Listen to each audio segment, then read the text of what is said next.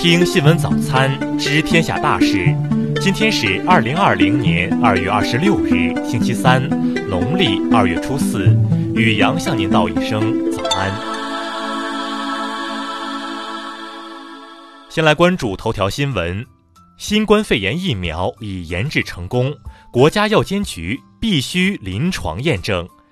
二月二十五日，天津大学生命科学学院黄金海教授团队宣布，已经成功研发出新型冠状病毒口服疫苗。但有媒体将标题改为“疫苗已经研制成功”，因此很容易被大众误解为已经上市并广泛用于人群接种。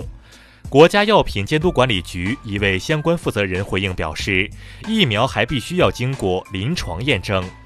事实上，我国对于疫苗的审批和监管相当严格。疫苗获批同样至少需要进行动物实验和临床试验等一系列流程，才有可能上市。这意味着短期内没有一款疫苗上市。此外，天津大学负责宣传的相关人士表示，确认新闻属实，疫苗初步成型，但距离上市尚早。目前，后续一系列研发希望寻求企业合作进行。再来关注国内新闻，国务院应对新冠状肺炎疫情联防联控机制二十五日发布通知，要求低风险地区全面恢复生产生活秩序，取消道路通行限制。外交部发言人昨日表示。疫情当前，中方愿向那些卫生系统较弱国家提供力所能及的支持，维护地区和全球的公共卫生安全。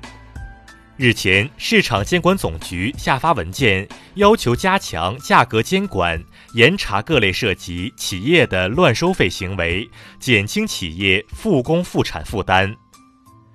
财政部消息。按照党中央、国务院统一部署，截至二十四日，各级财政累计下达一千零八点七亿元，统筹用于疫情防控，坚决打赢疫情防控阻击战。国家扶贫办日前表示，要支持帮助贫困户外出务工，不得简单以防疫为借口一推了之、一堵了之，使贫困户外出务工受阻。国家知识产权局昨日表示，瑞德西韦正在武汉多家医院进行临床试验，四月二十七日或公布试验结果。国家药品监督管理局二十五日表示，为保障应急防控物资需要及防疫所需药品和医疗器械，已紧急开辟了药品医疗器械应急审批绿色通道。民航部昨日透露，当前湖北等疫情严重地区还要以防扩散为主，除应急运输外，暂不恢复航线运输。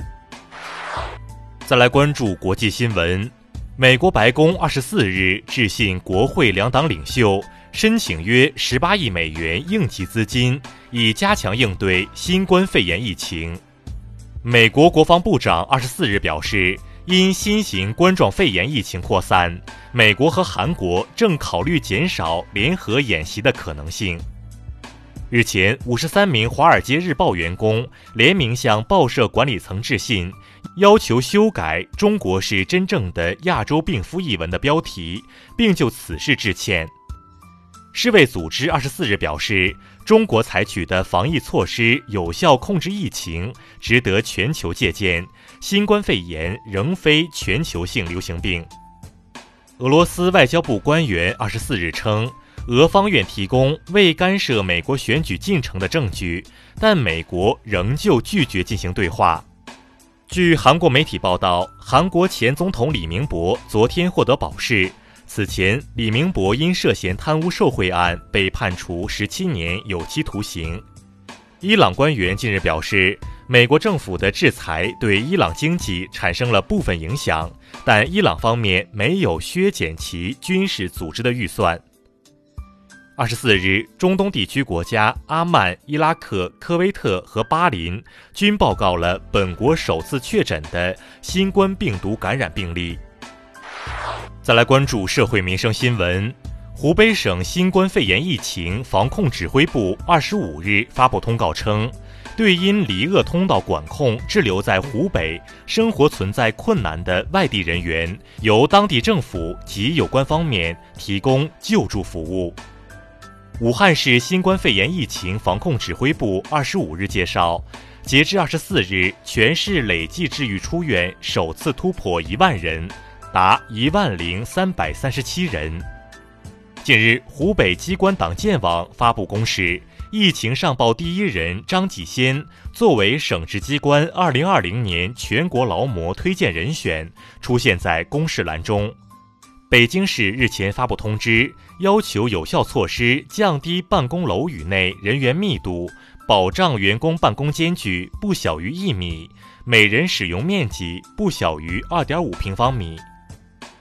近日，哈尔滨某菜市场经营人员在疫情防控关键时期不如实登记、不进行体温测试，当地民警当即依法对市场负责人予以行政拘留。再来关注文化体育新闻，受新冠肺炎疫情影响，世界羽联二十五日宣布，决定将奥运积分赛之一越南国际挑战赛推迟到六月二日举行。国际乒联昨日宣布，原定于三月二十二日到二十九日在韩国釜山举行的世界乒乓球团体锦标赛暂定延迟至六月二十一日到二十八日举行。日前，国家广电总局紧急协调产科医生《知否知否》应是绿肥红瘦、伪装者、琅琊榜等十五部电视剧版权捐赠给湖北省各级电视台播出。国家大剧院近日发布通告，根据疫情防控工作需要，决定取消三月一日至三月三十一日期间的演出及相关活动，暂停参观。